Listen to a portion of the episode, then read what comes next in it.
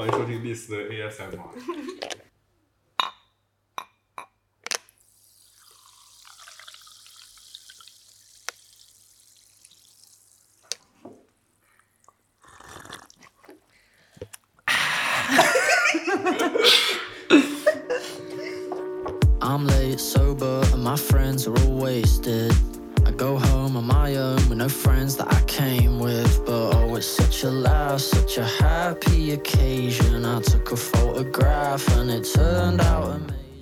家收听 Dinner with Alice，我是阿浪。我是花花，我是丽丝，我是秋秋。Like a slapfish, always in vain, but in vogue and on trend. Sure hope you calm down. 又到了一年一度的双十一，每到这个时候，大家都开始疯狂的购物。购物车拉爆，对，双十一之后就是开始了黑五，也是钱包空空的一个月。时候？黑五的话是今嗯二十几号，二十几号它。是什么？就是嗯某个月的某一个周五嘛，这样对，这样的节日我永远记不住。其实双十一，德国没有双十一的概念嘛，对，但是每次因为在科隆，所以每次科隆的狂欢节都提醒我到今年的双十一。今天来的路上，各种就烛火那一片，各种地铁都停掉，我得一路从嗯 z e r v i n g 和查舍走到 Hauptbahnhof，然后一路上各种奇装异服的人，对，今天在街上大家都穿着奇怪的衣服，你们看到了吗？没有，还没有看到啊。小城市的人嘛看不到这些的吧？哎呀，哪像你们大城市的人？哎，但是我跟火火每年飞舞都会去科隆购物。，对，我们的传统。我们的传统，为什么没有为什么就是逛的？科隆的 weekday，对啊还有一些那种买手店，还有那种 vintage 的那种老店，我们就会去逛。毕竟大城市嘛，我们这些小城市的人我，们要去赶集，一年赶一次集，一年一度的赶集，拿着我们的小背篓。这次又快到了。对我都没啊，听说过有人要去科隆逛街。我们延续好几年了。对啊，年年到这个点。对啊，就你在科隆待着，觉得科隆没什么，但是如果是在周边的小城市，肯定还是会去那里的。你看今天这么多人专门提着行李箱来科隆参加狂欢节，那是因为狂欢节嘛，不是因为购物啊。那天我在出门逛街的时候，就是在找，我发现真的没什么好逛的地方，真的很少。像你买球鞋什么的，如果你不想在线上买，你也就只能去大城市买。科隆有个 Overkill，大家可以去 Overkill 买鞋子啊。我有一个朋友在那里上班，为什么？是有折扣吗？为什么一直要做科隆的广告啊？搞得科隆老师。打百分之二十的折扣，我不知道这个折扣适不适用于我们。你应该被骗了应该被骗了，为什么呢？因为那是学生折扣。哦，我不知道。OK，那每年这个时候就要开始大促销嘛。我不知道大家有没有习惯，就是在这个节日，不是节日了，这购物节，其实它兴起的时间不是很长。我是觉得是近几年你说大家才把双十一吗？双十一是因为淘宝才有的长嘛，而且德国现在也开始有双十一这种概念，就引入这种概念，嗯就是因为先有了淘宝，然后就疯狂双十一就开始进行一种采购，就是商家宣传。对，原来的双十一只是一个光棍节嘛，大家开玩笑的那种。但光棍节也很晚期的事情。我记得小时候大家没有这个光棍节的说法，我觉得是在上初高中的时候有的。也有十来年了吧。嗯，差不多光棍节这个概念是蛮久了，就它是从呃年轻人可能在从互联网上大家公认的这样的一个节日嘛，但是后来就是被淘宝拿来做了，我觉得他们就是利用了这样一个节日的相对比较高的知名度，但同时这个这个节日又没有什么就比较公认的那种公共的一些活动。你你说每一个节日都有自己公认的活动，我觉得其实就好像是后面不是是京东吗？又有个六幺八，对，就是大家都开始疯狂抓，什么女神节，现在对三月八号也开始疯狂现在还有什么。双十二也有了，对，找所以一个就是契机来嗯刺激你消费。消费。嗯就找个契契机来掏空你的钱包，所以大家是有被刺激到吗？也有吧。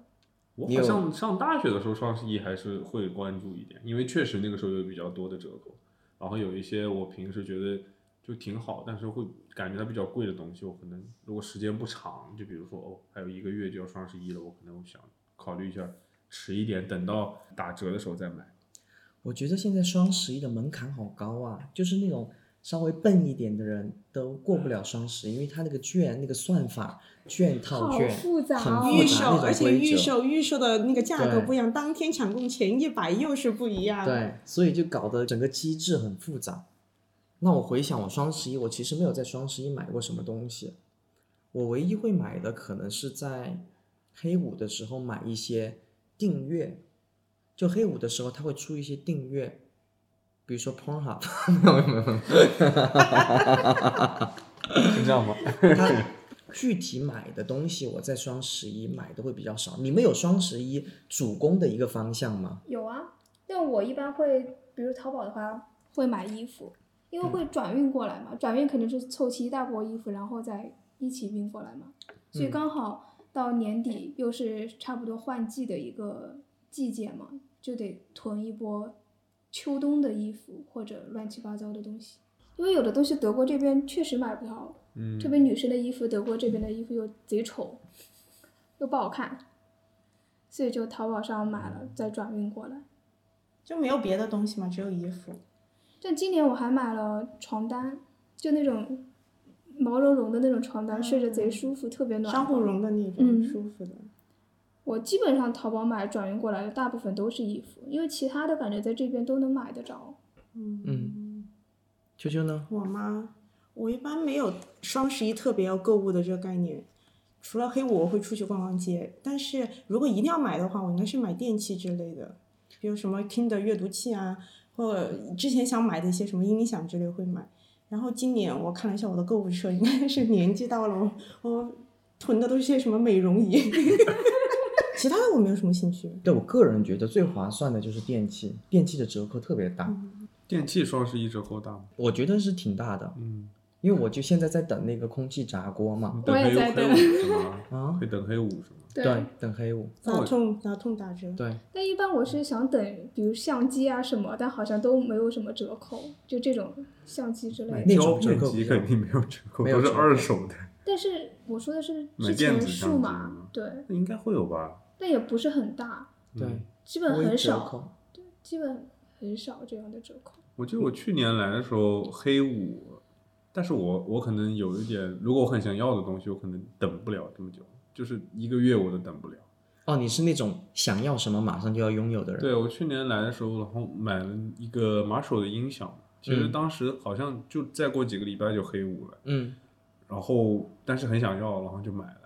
就那天去逛的时候，发现便宜了五十欧好像，然后心里有点难受，但是已经用了几个礼拜了，所以也嗯无所谓。但其实有些时候折扣，比如说你刚刚买一个东西，然后他就开始打折，那个钱你是可以要回来的。嗯，在德国这边吗？对，怎么样？就是你你就给他联系说，哦，我才买了你们的东西，但现在打折了。给他说，你可以说我有两个 option，我第一个退过来退回来重新买，第二个你就把钱给我，他肯定愿意直接把钱给你。我觉得这个项在十四天之内应该是可以的嘛。对，嗯，德国这边的网购机制吧，其实是有一个后悔药，很多其实十四天或者三十天的都有，对，就是你可以买了用了之后再把它退退回去。回去，嗯，嗯，这是一个比较好的。对。我其实之前还做过一个很夸张的事情，我买一个空气净化器，空气净化器买了之后，我整整用了一个月，然后把它退掉，它里面的那个 filter，嗯就那个滤网都已经被我就用了一个月，就还是可以退。就其实比如说你之后要是缺什么器材啊或什么的，也是可以买了之后用了再退。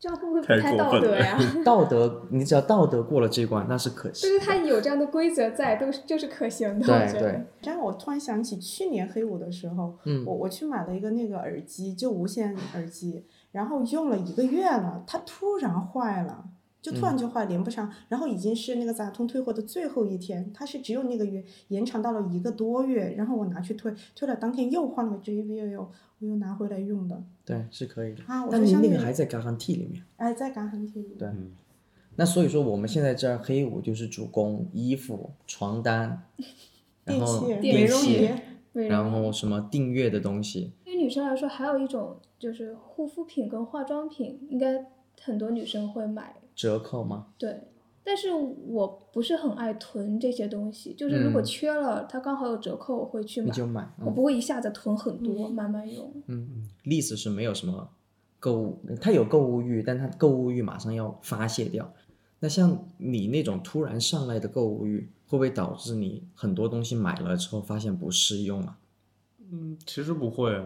其实我买东西还是考虑蛮仔细的。就如果我觉得这个东西，我后面但凡有一点可能我不会喜欢，我都不会买的。嗯哼，而且，就我只是不喜欢把东西囤在购物车里面，然后等一天结账那种感觉。如果是那样，我很快就觉得这个东西没有意思。嗯我可能等到那一天，我就根本不想买。嗯，所以我其实没有什么买让我觉得自己很后悔的东西。OK，虽然我深思熟虑，但是我还是确实买了很多东西。我其实很爱囤，你很爱囤东西你是西，囤什么？哪一类型的？囤的食品比较多。仓鼠啊，对，囤食品比较多。我我喜欢囤胶片，对，但你们就是一些消耗品嘛，这个没办法嘛。嗯而且现在胶片的价格经常是太贵了，走向很对越来越波动。长远来讲，它肯定会是在涨价的，然后嗯价格波动很大，所以如果看到价格合适的，即使我可能，嗯，现在不用，我也会先买。很久没有拍中画幅了，但是中画幅的胶卷我还是囤了好几盒。因为这种总有一天会用得到的。我囤食物那些，我是觉得是有真实意义的。就比如说，啊，你懂的，前段时间发生那种事情，闹饥荒，对，所以家里多少要囤点东西。你这个危机意识这么强吗？我发现欧洲人买东西都爱囤，这么多年养成的坏习惯吧，真的是个坏习惯。但我也没有浪费食物啊，我只是就是买很多。我感觉这是他们的消费习惯，也不算坏习惯嘛。你比如说，可能欧洲没有那么明显，但是同样的，我感觉他们很多那种超市啊，像 Lidl 啊、Penny 啊，都是开在那种相对比较郊区的地方，然后很大。你每次去要开个车去，那你开车去，你肯定就想着把车填满，然后你一下就买了一周甚至两周要用的东西，然后你就莫名其妙开始囤起来了。比如美国就很明显，他们的超市和购物中心经常是在城市的交界处，他们可能要，比如说在杜塞和科隆中间可能有一个大超市，然后所有的人都开车去那个超市买东西，然后把整个皮卡车后斗全装满，然后回去之后一个月都不用再去超市。对他们来说，去超市的这一次就是他们一个补充补给的这样的一个机会，可能一个月就一两次。只是消费习惯不一样，在国内的时候，超市就在家楼下嘛，然后你可能想着我要买一个很小的东西，你就进去了，一会儿一会儿就结束了，所以它比较像一个便利店的那种感觉。所以美国人的浪费食物也很严重啊。对，也是相相继带来的一个问题吧。而且他们的东西确实物价很低，嗯，他们有这个可能性，浪费的可能性，我觉得跟可能跟文化上或者说饮食习惯也有区别。因为你去超市很多时候像你说的买吃的嘛，那中国人喜欢去菜市场买新鲜的食材，然后做饭，所以他可能每天都要去一趟超市。像在我家是一直是我奶奶帮我们一家人做饭，所以他基本上他每天都是要去菜场买菜。所以这个消费的这种，他是就是散步过去，他老人家也没有什么事，他就可能约了几个老太太一起散步去超市或者菜市场，然后买了菜回来之后就开始准备今天的饭菜，就是一个完全不同的状态吧。但那是你奶奶在准备啊，像我们年轻人的话，其实很少有机会说我们每天去买菜，然后做饭什么的，所以囤在家里的饭菜其实也很正常。是这样，这我觉得我在国内的一些跟我同年龄的朋友，比如说他们独自在上海的话，其实直接导致这个事儿就可能中午都吃外卖嘛，在公司里面根本没有时间去做饭，根本没有可能做饭，嗯，可能吃食堂这样。但是晚上回去有的时候累了也就不想做菜了，可能嗯。就外面随便对付一餐，所以他们做饭机会机会也很少。但我觉得，可能对于中国人来说，除了像疫情这种比较特殊的时候，很少有人会像德国人一样，就是买那种袋装的蔬菜，就那种但是切好的速那种。冻蔬菜但我之前听说，在网上看南北差异，他们也是不一样的。嗯，在北方，他们买东西就是北方喜欢囤是吧？，对一大捆一大捆，这个倒是因为他们买白菜冬天没有，对还是因为食物很像南方就少，比如说买根小葱，一根两根都可以买，嗯嗯，但在北方可能跟地域也有一定的关系吧。对的，但是在德国这边，比如说我囤了一些水果在家，但是我几天不吃它就坏掉了，嗯，这是一个很不好的事情。我也遇到过这样的事情。其实有个问题我一直想不通，德国人那么喜欢囤食物，但是土豆囤久了它会中发芽中毒，发芽，但是他们还囤那么多，其实土豆是那些蔬菜里面比较比较不容易坏的。了，对，但是为什么我很容易买的坏，很容易坏？因为你们吃土豆的频率太低了。嗯，哦，对他他们来说，吃土豆频率很高你每餐吃饭要煮个饭一样，他们就煮点土豆这样。哦对，土豆很容易放啊。但我真的来了德国之后，我才知道有那种就是袋装的速冻蔬菜，可以放好几年的那种。那个我之前我从来不敢想象蔬菜可以放这么久，而且我那个寝室里面有很多很多朋友买那个东西。其实可以推荐买大家买一下，因为好像研究表表明他们的新鲜含量其实并没有比你新鲜蔬菜差多少。含量吗？对，怎么做到的？因为它是在最新鲜的时候速冻，马上给它冻起来，它里面的所有的营养都直接锁锁锁住了而。且那个好像很便宜。还好，还好，不是很便宜，比你买新鲜的肯定是要贵一些的。是吗？对啊，但你买新鲜的，你得每次买，它那个很大一袋，对啊，我看它价格不高哎。可能是比较差的那种要蔬菜吧，边角料。你要买稍微好一点的，对，而且现在就是因为人的工作量很大，所以流行着那种订阅制，也是订阅制的出菜，就送到你门口，把食谱告诉你，它只有一餐的量。还有一种就是直接做好了，拿回家只要你加热就好。是的，这种东西操作不好的话，就是扔掉嘛。那像如果比如说你买衣物，像火火你买那么多衣服，如果遇到不喜欢的，那你怎么办呢？卖掉或者捐掉、扔掉，因为买了这么多衣服，肯定随着审美的发展，比如说我去年买的衣服，今年我可能就觉得我操丑爆了，嗯，可能就会卖掉，要么就扔掉。那你囤囤囤囤久了之后，就有很多衣服，你是一批都把它们处理掉吗？你是那种一大批衣服你可以直接说再见的人吗？我觉得你是不是就是堆到没地方堆了，就想着啊对丢了是吧？但 我我我有的衣服确实是不需要了，就扔掉。做潮你会扔人的代价。掉吗？嗯，因为以前我特别爱囤衣服，我有段时间囤衣服夸张到一个款式，比如说随着我身体可能长胖长瘦，我会一个款式一个颜色买不同的型号，或一个型号买不同的颜色，我只是要搭配不同的款式，就真的很疯狂。后来我就觉得这样不行，浪费钱，而且非常浪费，就是就是这种快时尚非常不环保。我后来就把衣服都拿去，好像外面有那个回收二手，衣服的衣服的回收那个。我每次两大包，一点不夸张，我晚上拖着去，我怕人家觉得我是个疯子，我这样拖拖拖拖到我们家背后去就扔。之前还有好几次，我跟秋秋去那个集市上也卖过衣服。哦，对，我是觉得这样处理方式会比较好，像你刚刚说的那个，可以往上推，直接把衣服送进去对对对对那个东西，嗯他们其实有不同机构在做这件事情。那有些机构他们会把你收到的衣服，然后再卖到非洲去。哦，对，如果你要找一个比较好，他们去真正做慈善的话，就直接要送到红十字。就如果你是真的想你把衣服扔掉做好事的话，你扔那个箱子可能会被他们牟利。哦，对，就我自己拖着那个，给他送到红十字会去就行。对，他们也会收衣服，哦，但你就整理好了之后拿过去。那你有没有那种就是衣服，然后你有记忆在里面，但是它永远就放在那儿，没有穿，有就一直堆在那儿，跟你搬家也一直跟着走。有的衣服我会觉得它颜色是好看的，我可能会有机会穿上它，结果它就一直穿不上，就那种闲置的衣服，就嗯食之无味，弃之可惜。嗯，扔扔吧，你也有点舍不得；嗯穿吧，你也不穿。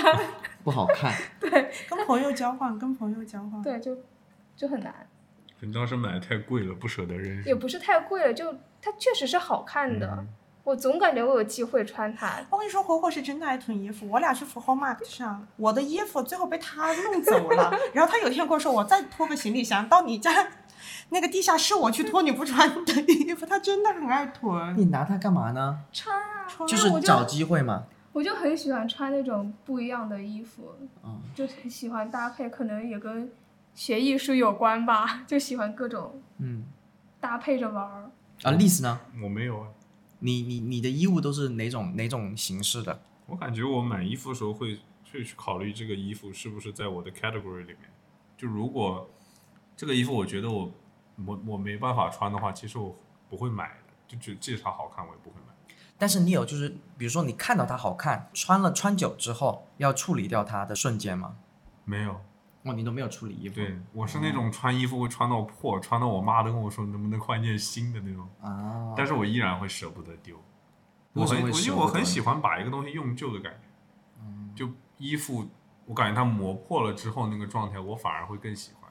用成 vintage，就是有一个东西，它如果跟着我的时间很长，了它有那种自然的那种，嗯，使用痕迹。，对我就很喜欢。我记得原来有一条牛仔裤，后面是金色的，然后那条牛仔裤很美，我很爱穿，从来不洗。但是它在它的屁股上是金色的，那个金色就磨磨磨磨成了黄色，就就磨成了就是很见不得光的黄色。然后大家就因为我坐到什么恶心的东西上了。那条裤子应该是我这辈子穿过最久的裤子，然后后面我还是就选择把它扔掉了，因为确实太旧了。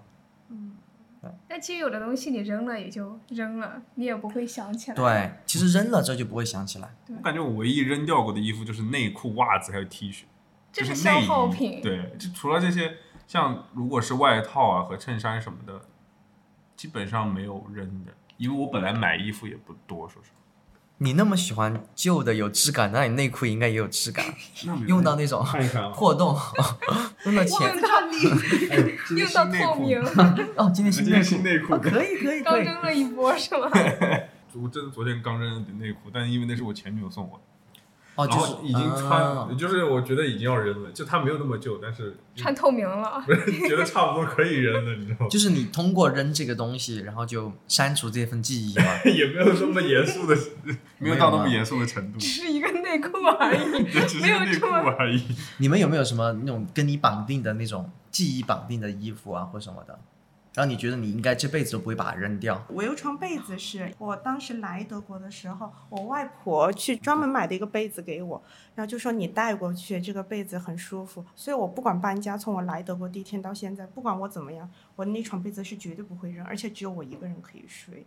就是像这种有记忆的。嗯，我之前看一个节目，是一个也是一个男生，然后他的应该是母亲吧，还是父亲走了，走了之后他就把他父亲整个房子原封不动的放在那儿，就让他父亲走的时候是什么样子，嗯，他就长什么样子就所有东西，他整个生活就变得很邋遢，然后一直就被这些记忆一直也就怎么说，就枷锁住，然后一直让他走不出来，就是一直在怀念。最后他们就去帮他改变这个现状，把他父亲的衣物一小格一小格全部裁出来，做了一张毯子，特别好看。然后就是帮他把记忆也留住了，但是也把他囤的东西也全部就收掉了。所以这个方式我还觉得挺好的但。如果有人动了我比较喜欢的衣服，给他裁掉，我会很生气。但是你喜欢那个衣服，就你不穿的喜欢的衣服，因为它仅有的仅仅是记忆在里面了，它不是说它还有多少的美感，不是？对，它有记忆，就让这份记忆留着就好了。对，我以前有一件我，他上初中还是高中时候我们表演的时候，那个就是大家一起买的那个外套，我就穿过那一次，但是我就觉得一个蛮好的回忆，然后一直在我国内就是衣柜里面放着，就没有穿过了。但那个衣服就等于对我来说完全没有意义，我也不会把它拿出来再穿了，就是放在那儿而已。那可能某一天看到的时候就觉得会想起那个事儿。那那种衣服，我觉得如果我有很多那样的衣服，就是把它做成一个纪念品，我觉得也挺好。我这边要分类，如果是这一部分，就像丽丝说的那那种情况的话，我是同意的。但是如果有另外的记忆，我是不允许别人会触碰它的。比如说我在集市上淘的 vintage 之类的衣服，因为它原本是承载了一段故事，然后我把它买到手，我是把这个故事延续下去的。嗯，我是不会允许别人给它剪掉或者怎样的。记忆越堆越多，越堆越多，你搬家的时候就搬不走了。那你还想把这个记忆留住吗？买房吧。实际就是买房，你把它扔到地下室，你也没有再看过它一眼啊。但如果是真的那种自己都不穿的，那可以扔。但有很多东西我也是还在穿，我就不会去扔它。所以你就是一个完全没办法，就怎么说断舍离的我我会断舍离，但要分情况，看是哪种断舍离。啊。OK，因为我大部分断舍离的都是我买的一手买过来的衣服，给它扔掉。嗯，但如果像 vintage 那种衣服，很少给它扔掉。秋呢？我断舍离，我基本上什么东西我都会断舍离。我以前特别爱囤，但是我现在特别爱扔。怎么触发了你怎么？触发？就是我搬家收衣柜，然后衣柜炸了，我彻底炸了。我觉得我这个人很邋遢，嗯而且怎么会拖拖带带那么多东西？人应该精简一点，因为我看那些东西都是很没有质感的，所以我就把那些东西都出去就是送到那个衣服回收地方脱了两次，我真的 不想再遭那种罪了。我后来就觉得一件衣服不要多买，而且不要去买，就是你可以去买快时尚，但是你不要去做快时尚这种冲动性的消费。你去买一些百搭的，你就经常穿，穿到你觉得有意思的东西，你再收那个元素，收一个收一个就可以，不用重复收，而且要。去尽量培养自己去喜欢一些有质感的东西、好玩儿的东西，那些没意思的东西就不要买。而且一旦堆多了，家里开始堆东西，有这个迹象，马上就弄走，因为这是个非常不好的习惯。嗯像啾啾的刚刚那个理念，在近几年还是挺流行的，就 minimalist 是吗？极简主义，嗯对，就包括生活的极简主义了。其实我呃我应该是几年前我忘了，就是看那两个男的，就是 minimalist 做的很好，那两个男的写的那本书，那个时候我就说啊，我也要 minimalist。他们好像说是你要给你的所有东西都打上标记，然后你开始生活。怎么标记？你用那个东西是把标签扯掉，那你过一个月再来看哪些东西你标签都没扯，就可以全部扔忘了，全部扔完。我天啊，这个这个牛，这个太牛批了！我之前也看到一个收纳的技巧，就你衣柜不是要钩子挂上去吗？嗯，你先所有的钩子全朝里，你穿一件衣服，你把那个钩子朝外放。嗯，等一个月后，你看还有哪些钩子没有变的话，那些衣服就是你全部扔掉。对闲置的衣服。但是我都觉得，你像我的自行车，我一个月没骑，我不能把它扔掉。自行车不一样，因为自行车你只有一一辆嘛。对啊，我之前也跟你讲过那个德国电影，大家可能应该也看过，就是一百个东西，然后就是两个男生，他们好像是打赌还是什么的，我看过，这个对，看过。他们是打赌还是还是就是一个奇怪的事情发生了，就是他们什么都没有了，他们每天可以取一样东西回来，那个时候你才知道对你人生最重要的东西是什么。哎、其实这个问题还挺有趣的，我们就设想三天吧，嗯，我们现在全身赤裸，眼镜可以戴上啊，眼镜这个主要是要不然什么都看不到。你前三天会取哪三个东西出来？第一个肯定取的是手机啊，我得先把邮件给回了。然后呢，取手机一下就很 low，就要被无数人批评。然后那批评就批评了，工作还是得做的。第二件我应该会那个吧，会取相机吧。你一天取手机，我也联系不到你人。摆架，摆架。不要批判我了。手机、相机，然后呢？但就因为我觉得这个问题没有不太好回答，我觉得我在不同时候会取的事情是不一样的。确实，对的，你就现在你就现在对就现在的话，我肯定是手机相机。但是三天，对，你全身赤裸，你明天醒来什么东西都没有了，你所有东西都被拉走了，你只能取三件东西。那我肯定会先拿衣服，再拿手机，再拿相机。衣服就是衣服，就是一件衣服。一件衣服。对啊，那我那我把自己遮住都需要花三天时间，你知道吗？所以你要考虑啊那，只有你一个这，个时候才知道什么。东西是跟你最重要的。我有点后悔把那些内裤丢掉。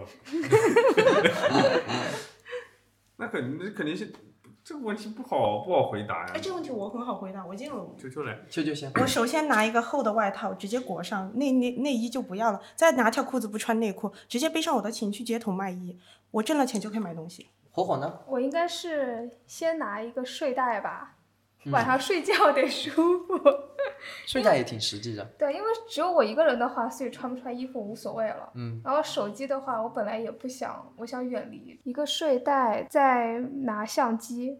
你也要拿相机啊？对啊，就拍自己啊，多这是一个多好的一个素材啊！那你想到我说了拿手机，就是因为我拿了手机，我就有吃有喝有住了呀。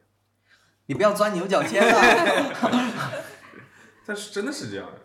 但如果你是说，就是从一个完全全新的世界，就是你根本没有办法打电话给你的家人或者朋友，嗯，没有任何没有办法得到任何帮助的话，那这个问题就没有什么回答的必要了。我感觉。它只是那个电影的题材，我们就随便说说，你不用那么那么严谨，因为这种情况不会发生。对，我对我就是在开始很认真的思考这个事情。我想想我，我我应该第一个也是拿一个大衣吧，就是可以把全身包住的那种。都都是变态。然后我第二个应该会拿一个帐篷吧，不是在我们没有房间的。什么都没有啊，哦，我还以为有房间呢。那没关系，就这只是个假设嘛。我会拿个帐篷，然后第三个第三个东西就要关注到，我想一想，感觉没有第三个。拿个 MP 三吧。听听歌救命是吗？对啊，先熬一天是一天，就熬到第四天了。饿死了。还 弄个 M P，你不用你就到我这来，我拉给你听，你还可以节约一个东西可以。你就是就是在在德国被房租被房东 kick out 之后的三应该天做什么？轻断食一下。OK，买点啤酒吧，啤酒回去街上问别人讨，裸着去讨。你就你就一件大衣了，你就我是睡袋直。接打开对吧？对直接打开。我感觉我们除了一些物质上的断舍离，其实很多精神上的断舍离，我们也可以开始尝试一下。比如说，你们有没有定期删朋友圈好友的习惯？其实我觉得来德国这个感觉还挺明显的。到国外之后，他会过滤掉你在国内那些不重要的朋友，你就嗯久而久之，你根本就不会联系，剩下的就是你最重要的朋友，就是你回国之后还会跟他们一起出去玩的朋友。那我这个人是不是很冷血？为什么呢？国内跟我很重要的朋友，我也没怎么跟他们联系。有些朋友不需要联系，那就是最厉害的朋友，不需要联系，但是你相见就如初。但对我来说，所有的朋友都是那样的。哦，你这么这么多好朋友啊？不是，就我不是那种会在网上跟别人联络感情那种人，你知道吗？就如果我没有事儿，我是不会去找他。我们那次是一种人啊，差不多。对，我我也是这种人。我也是，我也是，我不会说什么啊，我们要培养一下感情，只不过我不会去删别人。我删主要是看，如果他把我先删了，我会再删他。我压根儿就不关心他上不上因为因为。我会定期的整理一下我的朋友圈列表，我觉得人太多太杂了。我不管朋友圈他是屏蔽了也好，删了也好，只要他朋友圈是一条杠，我就会立马删掉。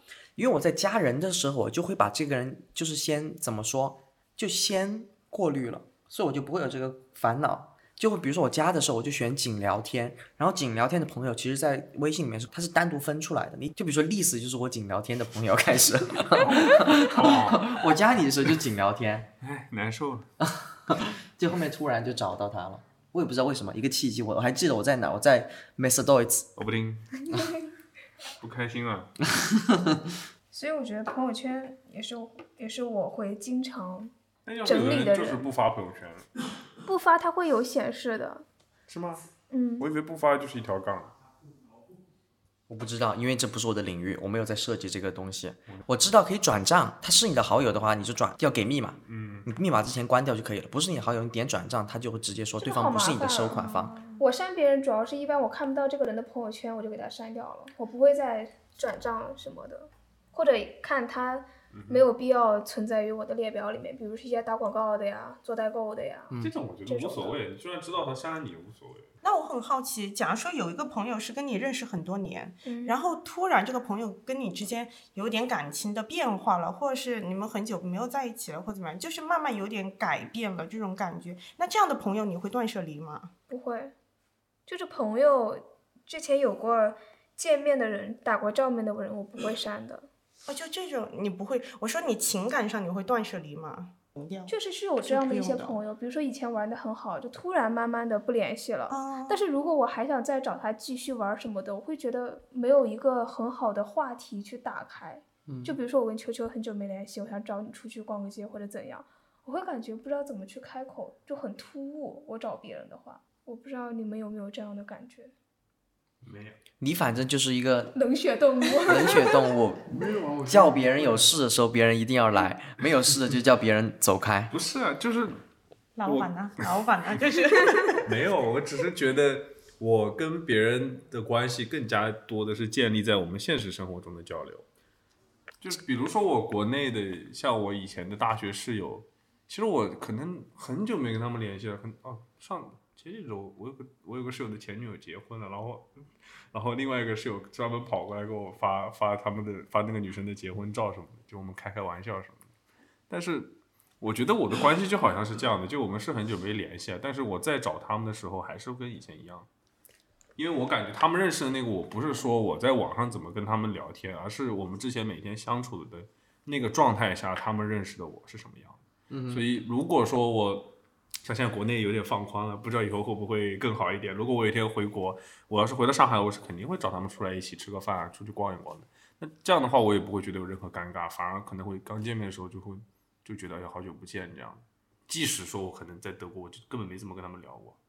OK，我是这样的，就而且如果如果是那种关系本来就，比如说就见过一次面、两次面，也就没有聊的必要了，你知道吗？嗯那他要是把我删了，你就无所谓。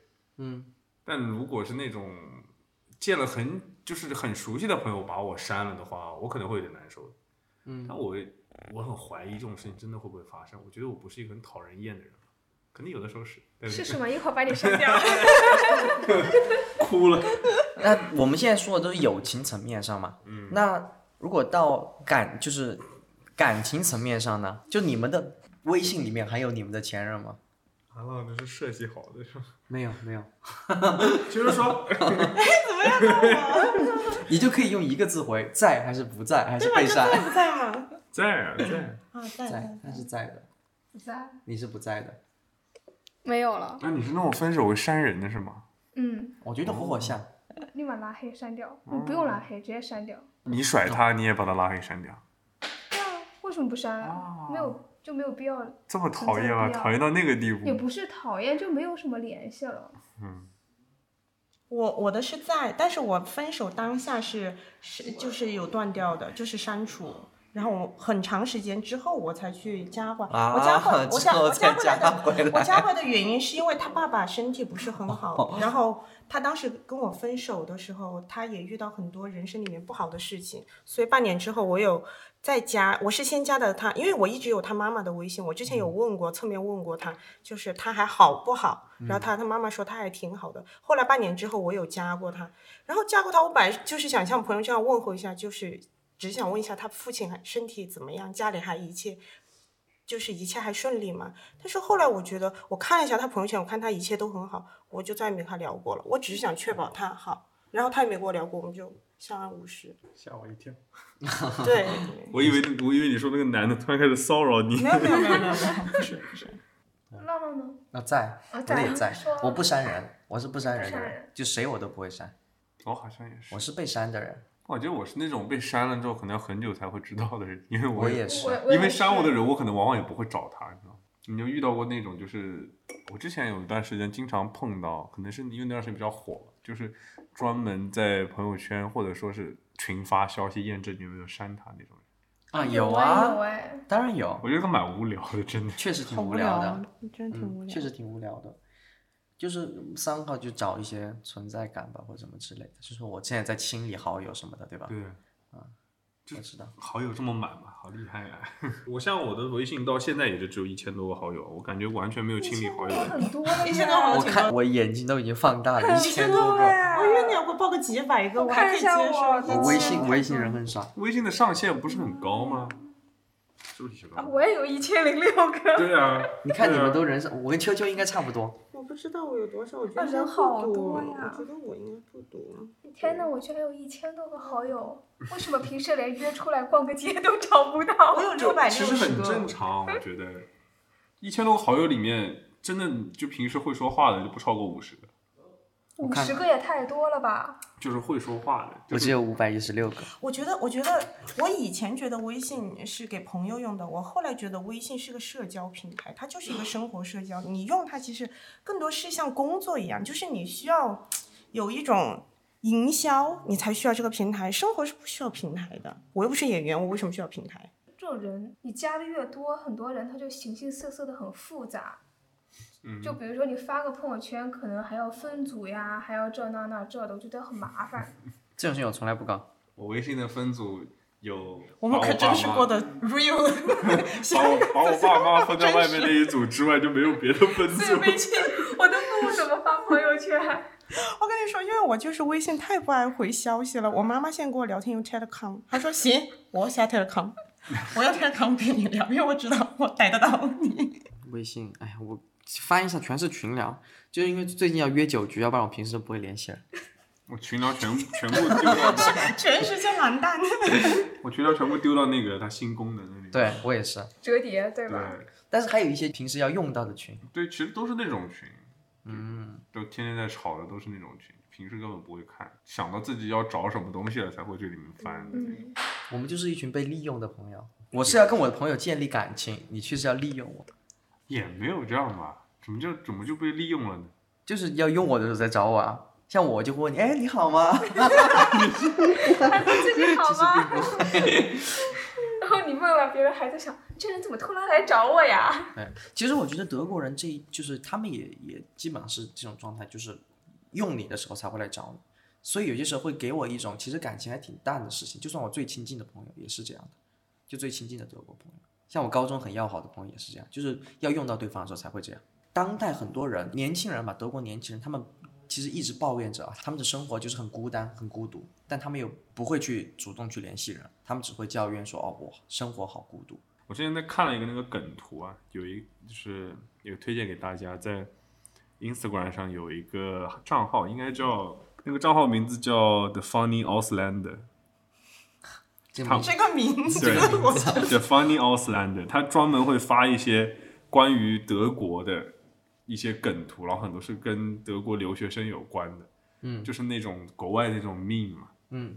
然后它里面有一有谈到就是关于德国人有甜命和没有甜命的人的那种不同，嗯，就他用了一张《暮光之城》里面那些吸血鬼贵族往下很就是啊，我知道那种鄙视的那种照片，然后就说就是就是有甜蜜的人是那样看你的。我觉得他们有的时候会，就是觉得好像如果你主动去联系别人，是不是让别人觉得你这个人没有没有生活？我有一种感觉。我啊，我你这样说，我觉得还是有点哎，就是如果一个人来联系我，他悲剧到什么时候才会想到说要跟我两个唠唠嗑呀？就因为有你这样的，就是有你这样的人，所以人家才不敢联联系，你知道吗？哎呀，对不起，我跟别人聊天，第一个就像你说，可能要利用你了，我会找你；第二个就是我想到什么好玩的事情，然后这个事情是跟你有关的，嗯，然后我就分享给你。那还是可以的，但会不会就是他前面寒暄完了之后，马上就要利用你了？对啊，一般都是这样，一般都是。你那没有，我你是你是寒暄派，然后马上利用，还是没有我我直接利用？会那种就是突然之间发一个小，像我昨天看到那个 Steven Shaw，呃，English Press Meet Lin，然后我突然发现那个名字跟我另外一个很喜欢 Steven Shaw 的一个朋友名字是差不多一样的，就差一个字母，然后我就用手把那个字母遮住，给他拍了照片发给他，就像那个玩笑一样。然后我们其实也很久没有在网上联系过。我觉得这样挺好玩的。这样是好的这样我说这种事情我会经常做。但如果别人来找我，我希望他直接把话说全，就不要就不要说什么在，我就是这种，我就是还等。我回，我到底在想，我觉得你你先说事情，我再决定我在不在。我感觉问一句什么 “How you doing” 是可以的，就你不要一上来就直接说，但是你就是稍问候一下，然后你就可以说你想做什么。就我们现在说到朋友圈的断舍离，就很多人他可能发现自己被别人删掉之后，他会产生很多负面的情绪，会想我是不是哪里做的不好？哦，我懂了，就是说，一个是断舍离之后的接受方，他可能会因为别人断舍离有一些负面情绪，那我们怎么样去响应这件事情？如果你是那个被删的人，或者生活上任何负面情绪，直接跟他们说拜拜，其实是有一定的难度的。对，你第一天嘻嘻哈哈的，你是你不 emo 的吗？你不 emo 吗？他没心，他怎么 emo？对啊，我 emo 啊，肯定 emo 的呀。把你心掏出来给我看看。是黑的吗？空闲。哎呦，有黑点有色的空心。有点黑。你怎么排解你 emo 的情绪啊？喝酒吧？没有啊，我不喝酒。他不喝酒，哦，对他不喝酒。他聊骚，又回到上一期了。其实没有，我感觉我会做点自己想做的事情吧，就是这样。拍拍照，来德国之后被一个人删了，然后我当时蛮难受的。谁呀他不是删嘛？就他应就是谁呀？消息发不出去，别问谁，谁谁呀？消息发不出去，男的女的然后？然后一个感感叹号，他没有心，居然还会难受，那我猜是个女的。我也才是个女的。发出去感叹号是不是被拉黑了？啊，对啊，对吧？你要看它显示的是什么。他是拒收吧？是不是拒收应该是拉黑拒收？如果是底下字很多，那就是删掉了。那应该是怎么办呢？你是不是发过去的信息是“嗨，宝可梦，你还在没有没有没有没有 你说有，你还是我的皮卡丘吗？但就是但是我就是一开始挺难受的，然后那个时候我是刚好是新冠，啊第一次冠了，然后挺难受的。哦，你灌的时候对，，灌的时候，然后灌好了之后，我想跟他说这个事儿来，然后就发现消息发不出去，但是很重要的人吧。然后我就想了想，想了想，其实我也蛮也就接受了这个事情，就是我觉得他也是时候把我拉黑。就这个事情其实很久之前就应该结束了，嗯嗯，但是一直就是好像就挂在那儿。对，就是好，我很很久没有遇到有人删我了，这样就是有这个事儿，肯定还是会有一点情绪的嘛。但是就想通了，也就觉觉得就释然了。嗯因为我的那种断舍离，我是不会借助删除你去做据点的，因为我觉得删除你这件东西没有意义。嗯，你要真正达到一个情绪上的断舍离，其实不是说我删了你就可以搞定的事情。那多少人在删了之后，酒后又想把你加回来，是不是？大家喝了酒经常发生的事情吗？谁啊加回来加回来，是吧？但我就这样跟你说了，就是你看啊，他虽然把你删了，说明他情绪上还不一定断舍离了。你不要安慰我，我我我都已经断舍离了，你 真我我是觉得这事儿就翻篇了，可能这样还是最好的，因为说实话，我以前也是也拉黑过他，啊，你好幼稚啊！我觉得我觉得这个就 就是平啦，就有点一报还一报的那种感觉，一报还一报。真的就我其实是接受这个事情，嗯，然后我而且我觉得这个是我活该，嗯，说白了，所以，谁让你先拉黑人家？活该。我没有遇到过有太多人删我，说实话，我可能我可能一只手能数过来，因为你不 care，这个你 care 的人把你删了，你就就对。那一会儿我们三个把你删了之后，又数得过来了，多了三个人。我呢？我呀，你是怎么情绪上断舍离的？因为嗯，像现在在德国，肯定多多少少会产生一些负面的情绪，所以要学会怎么去消化这种负面的情绪。你怎么做呢？具体的方式？熬熬吗？就 用时间硬熬吗？啊，用时间来。那你这个不是断舍离，这是什么你？这个就是熬煎到熬。熬到你过不去。熬到你麻但也没有没有那么严重，就比如有的时候看看电影、听听歌、看看喜剧片儿什么的，然后约约看着喜剧片流泪。那倒没有流泪，没有这么严重了。OK，但还我的情绪一般都来得快，去得也快，嗯，没有什么特别影响到我生活的。因为我我也是那种负面情绪来的时候，我也是就说啊，shy stuff，我想也是一天，不想也是一天。嗯，然后这样我我的那种悲伤情绪就一下子就被吃掉。但是有些时候会反上来，确实是就时不时它就会反。对，但如果你当下不去想，它就会好像这下它好了，过一会儿他又来，过会儿就又来。所以我觉得情绪上的断舍离可能是最难做到的。我我有个方法，我就因为我以前就是这样，暂时不想，然后他一会儿一会儿反嘛。嗯我后来我就练成了个很极端的方法，想是吧？我就给我自己说，你是不是要想？你犯贱你要想，你今天什么事儿都别做，你就坐在这个地方，别玩手机，你就给我赶紧想这件事。我坐在那儿想想想到后面，我整个头都要爆炸了。我觉得我是个傻逼，我在这想这干嘛？就再也不用想了。我后来遇到这种事情，我就坐在那儿想想半个小时我来嘛给他，反着来，想明白。但想出来就想到你吐，你就不是在想。可以试一下。大家不要想 emo 了，到时候你到时候进什么神经病医院跟我没有什么关系。我感觉情绪找秋秋情绪上面的，我会找别的事情，就是分散注意力，就是可能会工作，嗯嗯，而且我觉得我带着情绪工作可能效率还更高，因为我已经没有时间去注意任何其他事情了，就没有任何精力去注意别的事情。那老板应该很爱你这种人吧？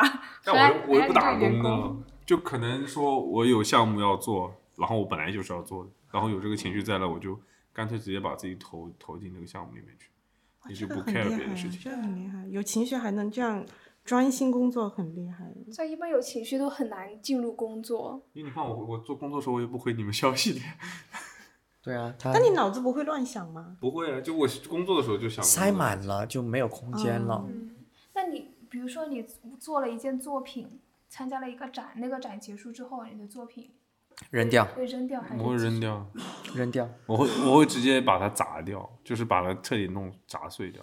我之前就是在国内的时候，毕设的时候展那个装置，我就展完就砸了，为什么呢？就没地方放，太大了。对，然后当时本来是说我那个院院长跟我说要不要放在学校里，嗯，我觉得没必要，你知道吗？就我又不回来，又不会再去展了，没有机会再展。那这种会很有点伤心耶，因为是我哎，我还好，我留了他那个最顶上那个十字架，我留下。对，但是如果真的是实在没有地方放的话，砸了也就砸了。其实等多少年之后，你可能也不会想起有这么个东西。会拍照吗？会啊，这肯定会。嗯，不过这个好像，说实话，就如果你聊起说艺术品来说，确实也是个问题。就我很多朋友，他们阿特里里面都堆满了他之前的画呀、对，像我照片呀、草稿呀。像我以前画的画，我现在还在家里，我不舍得扔，保留你自己的 archive 也是作为艺术家的一种基本操守吧，我觉得。因为艺术它是一个长线的一个工作，嗯，你会这种艺术品你会越堆越多，越堆越多，嗯越堆越多。你你堆了，你不会去看吗？这个就是 archive 重要性嘛。如果说你在后面的一个项目，你要去找原来项目的 reference，嗯，那那些草稿会呀是，然后还有一些草图啊，以前的作品你就得回去找。然后还有就是艺术家，他都对自己的 archive 保护的很好，他可能搬家去了很 base 在很多不同的城市，但他最后他所有的 material 他都是留下来的。就是你想想那些回顾展，为什么会有这么多人有这么多草稿可以看，这么多那些随笔可以看，都是人家全部留着呢。所以我很少扔我的作品，嗯这些东西，哪怕它只是一一张很小的草稿纸，我我都不会扔。就是数字方面的东西，我其实也不一直保存下来但。是 digital 的会比较好保存。对，digital 搞几个硬盘咯。对我家就是堆了很多硬盘，上面贴标签。digital 东西我真的很难断舍离，就是因为它们太容易收纳了。对，就是我一个电脑上所有东西全部拖走，空的时候我就来一一整理。而且现在又有什么云盘呐、什么对，嗯，就是我小时候有一个 PlayStation，我就在 PlayStation 里面放了很多照片，那个时候就随时带着，我觉得很有安全感。就是我要看的时候可以一直看它，然后把我所有近段时间看的照片我都放里面。啊，然后我的 PlayStation 就被我最好的一个朋友偷了，偷了，偷了。偷了你怎么知道？怎么知道的？就是他给他的另外一个朋友用，他不知道我认识他另外一个朋友。我跟他另外朋友出去玩，他就突然拿出一个 PSP，跟我用的壳是一模一样。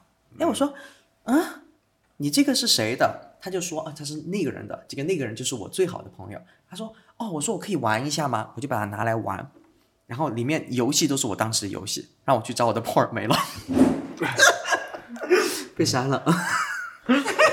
我最肮脏的小秘密那个时候就被暴露了，哎妈的！所以啊，digital 的东西一定要上密码。现在我的我的硬盘全部都是密码锁死死的。对，锁的死死的。我现在密码一百位，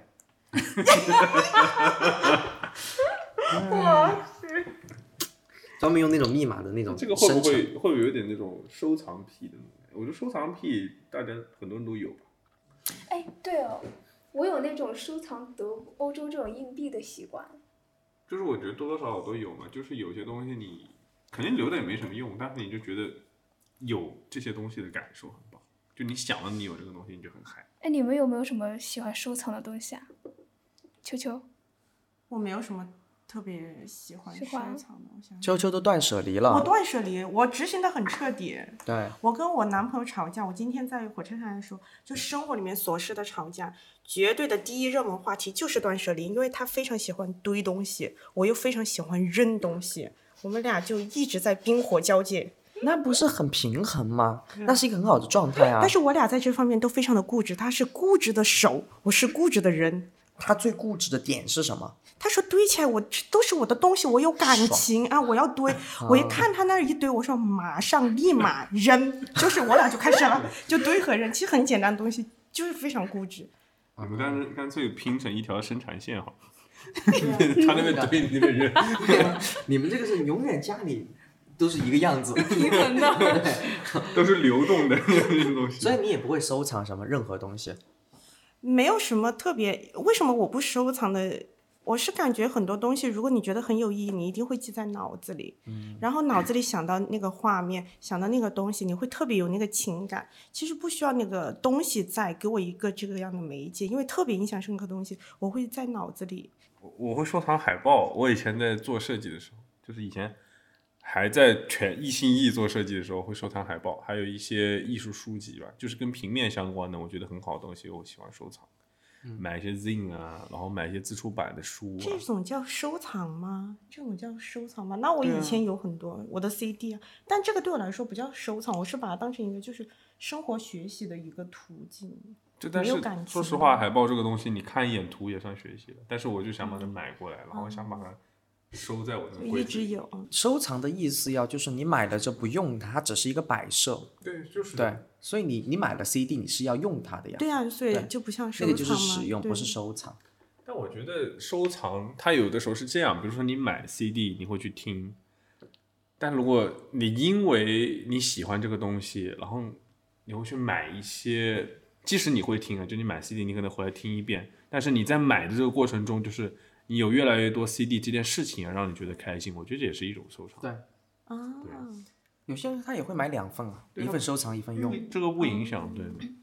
你是收藏什么？硬币啊，欧洲的硬币。就不同国家的那种。哦，对，我会收藏，家里已经有一堆了。如果这些用起来，我可能发财了。这么多啊，那肯定要去帮你家掏空。超级多，而且又沉。我现在收藏收藏胶片，哦，对胶，但是胶片是能用到但是我也是收藏，就是有的胶卷，就是我没有用过，然后我觉得很新奇的，我也会买。就是即使它已经过期很久了，就我感觉它都没法用了，但它因为它的盒子包装不一样，嗯嗯，然后我也想买，就可能我也不用，我就是放着。我就是没什么收藏的东西，因为我觉得有点贵。跟收藏挂钩的东西都挺贵的。对，确实，但我这个保值呀、如果哪天我穷了，我把我收藏的硬币 拿出来用。它保值。直接收藏钱嘛，对吧？对，实在一点。嗯，我反正就是没有什么收藏。小时候喜欢什么个东西？喜欢过喜欢过杯子吧，但是我的杯子不拿来收藏，我都是拿来用。就我喜欢那种小玩意儿，但都是可以用的，我不会收藏它我。喜欢收集那种古董。我觉得我小时候在中国，我会收集那种古代的铜钱。就你对钱还是有一定执念 就是可能喜欢钱嘛。啊，对，对就很俗，就喜欢钱。啊。还有那种邮票，你们集邮吗？我我在中国是集邮的，哦，OK。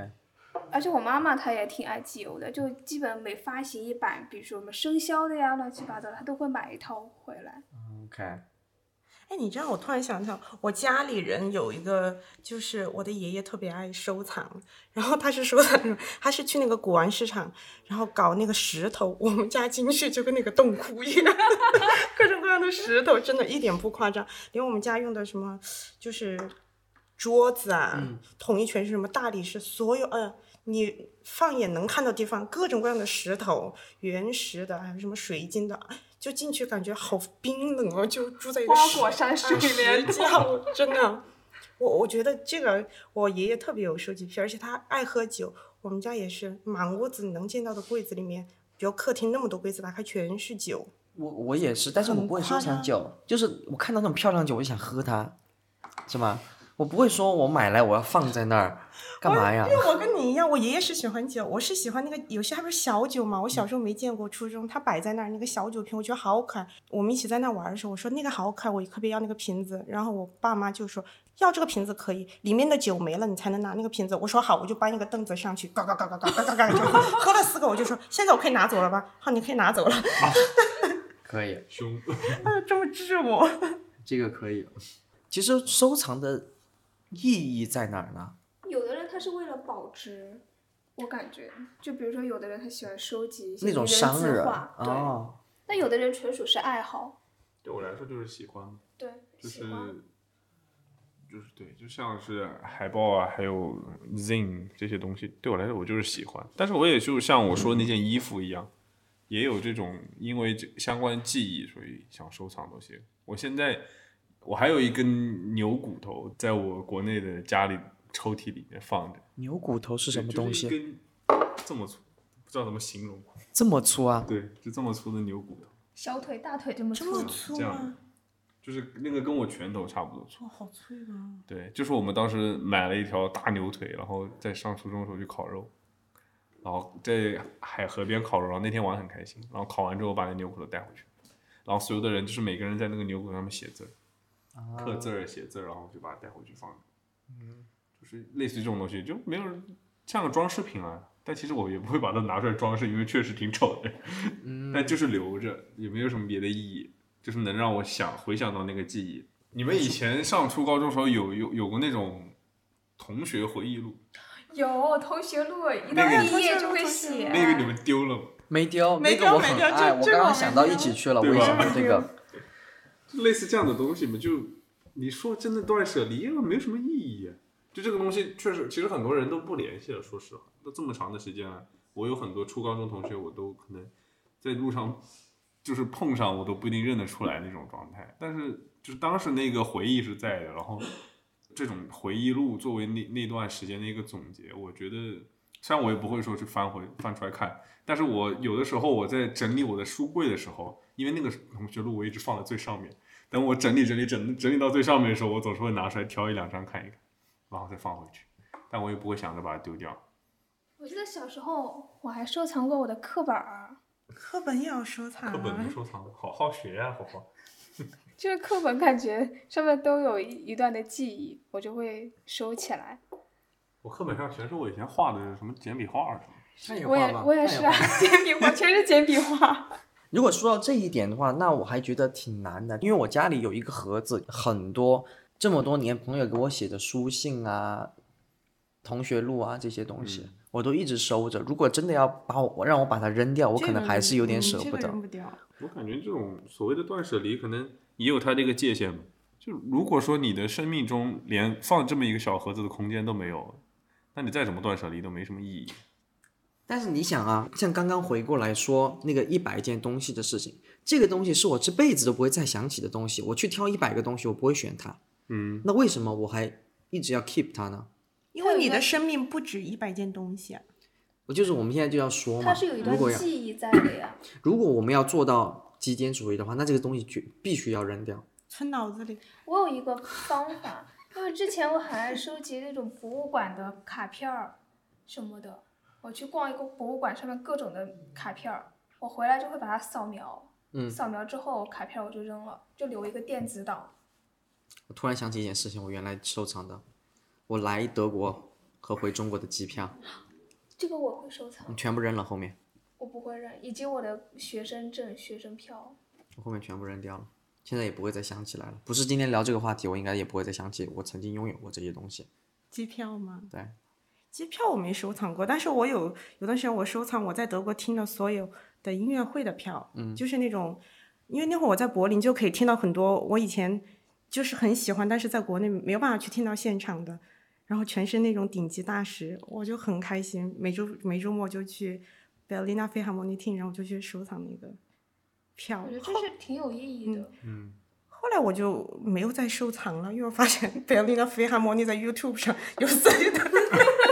我每次啊有有有啊可以听可以听 那现场还是不一样啊。啊现场不我的意思就是就是如果我需要这个回忆的话，我去找一对我有数、啊数码版的，我就不需要用这种方式而。且现在这种票制，它电子化的越来越多了，越来越普及了。嗯 很多票直接手机上就开始给你一个二维码什么的，就很少有那种纸质的票。但如果大师签了名，那张票我一定会留。那肯定。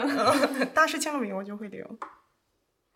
这个这个事情让我想起来，就是关于书，比如说你买一本书，你可能有的书很精彩，你会不停的去重看它，但很多书你也就只看一次嘛。你难道会说你看一次这个书你就不要了？对啊，书但是你看一次就不要了呀你还是会呀。放在你的书柜上呀。跟别人共享吧。可以共享，可以当装饰呀。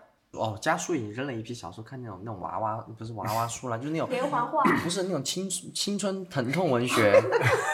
那个时候很爱看那种诱惑，悲伤逆流成河之那类种。的，对对之类的，昨晚还挺浪漫的，哎呦，救命啊！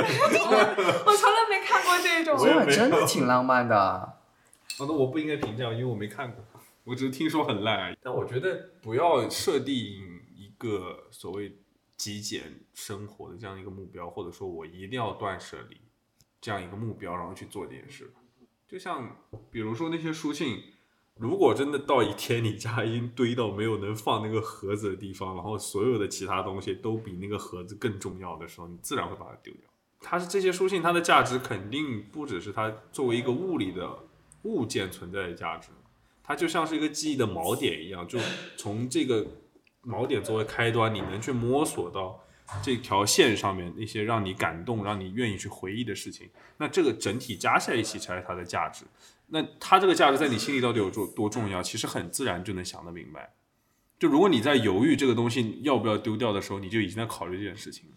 但不是说，OK，我想要一个没有负担的人生，就所谓那种我要一个新的开始，或者因为各种其他的理由，告诉自己一定要去把这些东西抛抛开掉，我觉得是没有必要的。就所谓的极简生活，不是说你把过去忘掉，你就真的能迎来一个重新的开始了，因为你永远都是你自己，你就是由你的回忆构成。最近临近大家要疯狂购物的时候嘛，反思了一下，我们之前有没有一些多余的存在于我们生活上的东西，物质上的以及精神上的。我只是觉得断舍离是一个挺好的概念，就它也能真的为你带来一种把自己身上的包袱和累赘抛掉之后那种感受吧，就那种轻松的感觉，一身轻的那种感觉。我自己个人的意见是，不要为了做这件事情而做这件事。你不需要说哦，今天我要过一个什么极简生活，然后所有东西全部扔掉。那其实这个方式其实也是不太可行的了。嗯，因为不是说你扔掉所有东西，你就是一个极简主义的人。嗯，当然我也不是建议大家像胡佛一样把衣服堆到三米高。没有，是四米，现在已经四米了。那希望今年大家在购物的时候多买点。理智一点，理智理智消头脑费，清醒一点对对，不要被消费主义洗脑了，买一些自己需要的东西就好。对，可以薅资本的羊毛嘛。就有这样一个节日，如果真的有好的折扣，遇到自己真的之前就一直很想要的东西，当然可以买。但是不要因为哦是双十一啊有折扣，这个东西好像很不错，那个东西好像很不错，这个我觉得就是容易后悔的时候。聊了这么多，我也对断舍离有了一个新的认识。啊，你有什么认识？你快给我讲讲，你有什么认识？就回家要扔东西了，就回家清理一下我四米高的衣服呀。你把它们，你还是裁一下吧，把它们做成一条围巾什么的，哎送也也可以，送给我。好，哦，真的啊、可以这。个拼接的这种，对啊可可以做很多条哎 人手一条。可以，人手一条。就那米的阿拉斯的周边又来了。真的，那我们下次搞吧，反正我家还有缝纫机。回去踩一下嘛？嗯，可以。我觉得今天聊的这个断舍离，它不是就形式上的一个所谓的极简主义，其实是一种叫做人生信条吧，也叫就是其实说白了就是你要很清楚你想要什么，不是被消费主义这种催化，就是乱花迷眼这种感觉，就是你随时很清楚自己要什么，你只要去做就行了。最重要的是让自己舒服，不要太过于极简，让自己不舒服那就不要。对，那除了东西还有人嘛？就如果你身边有什么那种歪瓜裂枣，就早点说再见，因为反正也不会有什么好的交集，对吧？讲这话的时候不要看着我啊。好，负面的情绪、没必要的情绪赶紧扔掉，对，开开心心的过每一天就好了。身轻，对对啊，对吧？嗯，对不对？对不对，丽丝？对的，那今天我们的节目就到这儿喽。感谢大家的收听，我是阿浪，我是霍霍，我是秋秋。我是 Liz，拜 Bye, bye. bye, bye. Deine Art, deine Stimme, alles, was ich an dir finde. Glaub, das ist noch nie passiert. Ja, ja. Traust mich eh nicht dir zu sagen. Lieber verstecken und warten. Weiß nicht, ob das funktioniert. Wir tanzen in verrauchten Räumen. Du teilst dir deinen Drink nur mit mir. Ist in deinem Kopf Platz zu träumen. Alle gehen, doch wir sind noch hier. Ich will doch nur ein bisschen bleiben. Und ich weiß nicht, ob es reicht. Haben noch eine Kippe Zeit. Augen viel zu rot, ich muss heim. Geh ich noch mit dir oder allein? Mit dir oder allein? Deine Hand in meinen Haaren, es gibt so viel mehr zu sagen. Ich laufe nicht mehr davon. Ja, ja. Deine Lippen sind so weich, Babe. Hoffe, es bleibt alles gleich, Babe. Bekomme nicht genug davon. Wir tanzen in verrauchten Räumen. Sag mir, machst du das nur mit mir? Ist in deinem Kopf Platz zu träumen? Alle gehen, doch wir sind noch hier. Ich will doch nur ein bisschen bleiben. Und ich weiß nicht, ob es reicht. haben noch keine Kippe Zeit.